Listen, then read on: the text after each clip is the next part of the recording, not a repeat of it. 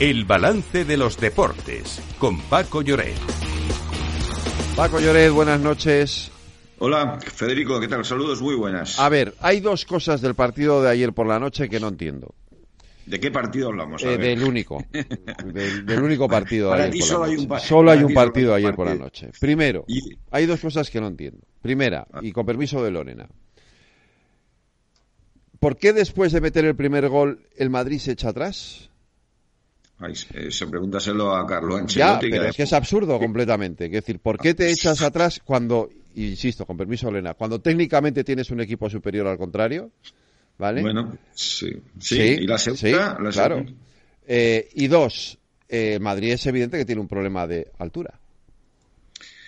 El Real Madrid tenía un problema de centrales porque Sí, tuvo que improvisar una solución que no le salió nada bien eh, en un partido que además ha dejado que era inevitable su carga de, de polémica. Pero para mí, fíjate, por lo que decías, lo más controvertido es eh, la sustitución de, eh, de Ibrahim, ¿no? Que, Claro. estaba haciendo, eh, bueno, había marcado estaba jugando muy bien, sí, esa es la realidad.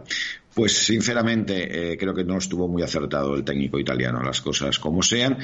Y el Atlético de Madrid, sin hacer un partido del otro mundo, aunque en la segunda parte dio un paso al frente y, creo que buscó el empate, lo encontró, aunque esa jugada fue anulada. Después ya sé que en el área del Atlético para mí hay un penalti claro también a favor del Real Madrid, sobre todo hay uno a, a Lucas Vázquez. Sí. Pues, eh, eh, pero sí, eh, creo que en- entiendo esa sensación que, te- que se te ha quedado a ti, aunque entiendo que los atléticos pues dan por bueno el empate, porque además le han ganado el gol a Verach al, Sí, al claro, Real por Madrid. supuesto. Y además le da emoción a la liga en un momento en el que, recordemos, la semana que viene tenemos eh, el duelo entre los dos primeros, Real Madrid y Girona, en el Santiago Bernabéu. Y el Atlético ahora se centra ya en la Copa porque el miércoles tiene además una semifinal tremenda ante el Athletic Club de, de Bilbao. Pero sí, fue un partido que mm, siempre cuando un equipo va ganando y le empatan en el 93 y si además le mete el gol un ex jugador de la casa, pues entiendo que genere frustración y, y críticas también. Mm, Mi conclusión es esa, creo que no estuvo acertado en esa maniobra del técnico italiano. Del resto de la jornada, el empate del Girona también a cero y la Sí, victoria del ahí- Barça.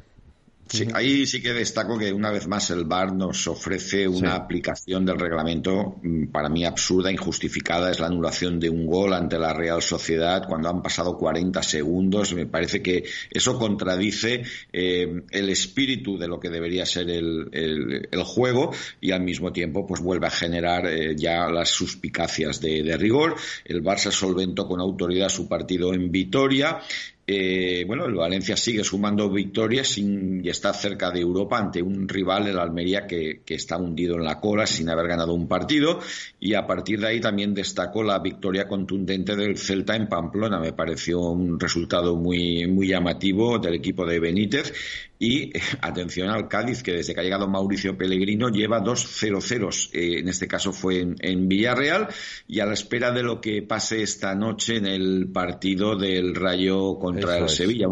Una jornada que se abrió, por cierto, con una exhibición del equipo de Valverde, eh, 4-0 ante el Mallorca, que recordemos, el equipo balear es semifinalista en la, en la Copa. Pero esta noche hay un Rayo Sevilla muy atractivo. El Sevilla está ahora con puntos de, con puntos de descenso, eh, empatado con el Cádiz. Y el Sí. Rayo necesita ofrecer buena una imagen mejor en su casa donde no acaba de, de ganar. Curiosamente, le gana a los equipos más potentes, al Madrid, al Barça, eh, le planta cara al Atlético, pero con los demás eh, sufre, sufre muchísimo. Hoy, por cierto, es el cumpleaños del entrenador del Sevilla, eh, nació en Madrid, tal día como hoy, Quique Sánchez Flores.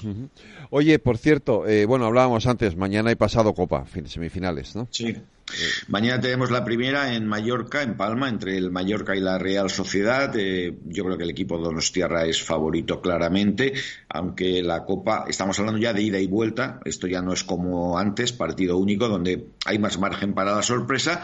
Y el miércoles, eh, pues yo creo que el duelo um, tremendo entre los dos equipos rojiblancos en el Metropolitano, Atlético de Madrid y Atlético Club de Bilbao. Y ahí yo no me, no me mojo porque conozco la ilusión que genera en Bilbao la Copa, aunque el Atlético de Madrid también evidentemente intentará llegar a la final y conquistar el, el título, que se jugará el día 6 de abril, la final en el Estadio de la Cartuja de Sevilla. Bueno, eh, veo una final con Real Sociedad por un lado y la otra muy igualada, 50%. La verdad, puede haber repetición de la final vasca o puede haber un Atlético Madrid-Real Sociedad que ya se jugó en el 87 en la Romareda de Zaragoza, por cierto, con Futre anunciado como fichaje por Gil y Gil en aquel momento. O sea que fíjate lo que ha llovido. Oye, para terminar, nos vamos a la natación, porque está celebrándose el Mundial, Lorena, y tenemos ya tres medallas. Sí, la más reciente, la del dúo de natación artística que ha conseguido el bronce por detrás del dúo británico y también del chino. La pareja española estrenaba en este campeonato la rutina con la que tiene previsto acudir a los Juegos Olímpicos si logran, eso sí, una plaza, una de las cinco plazas en juego y con la que han logrado igualar la tercera posición del pasado Mundial. También han conseguido el bronce los dos saltadores españoles en la final de trampolín sincronizado de tres metros, la primera medalla en la historia de los saltos en España. La otra medalla es de plata y la ha conseguido María de Valdés en los 10 kilómetros de aguas abiertas. De esta forma, la española se ha ganado el billete para los Juegos de París, donde volverá a competir por colgarse otra. Paco, Lorena, gracias. Mañana más deportes aquí en el balance. Cuidaros. Igualmente, un abrazo.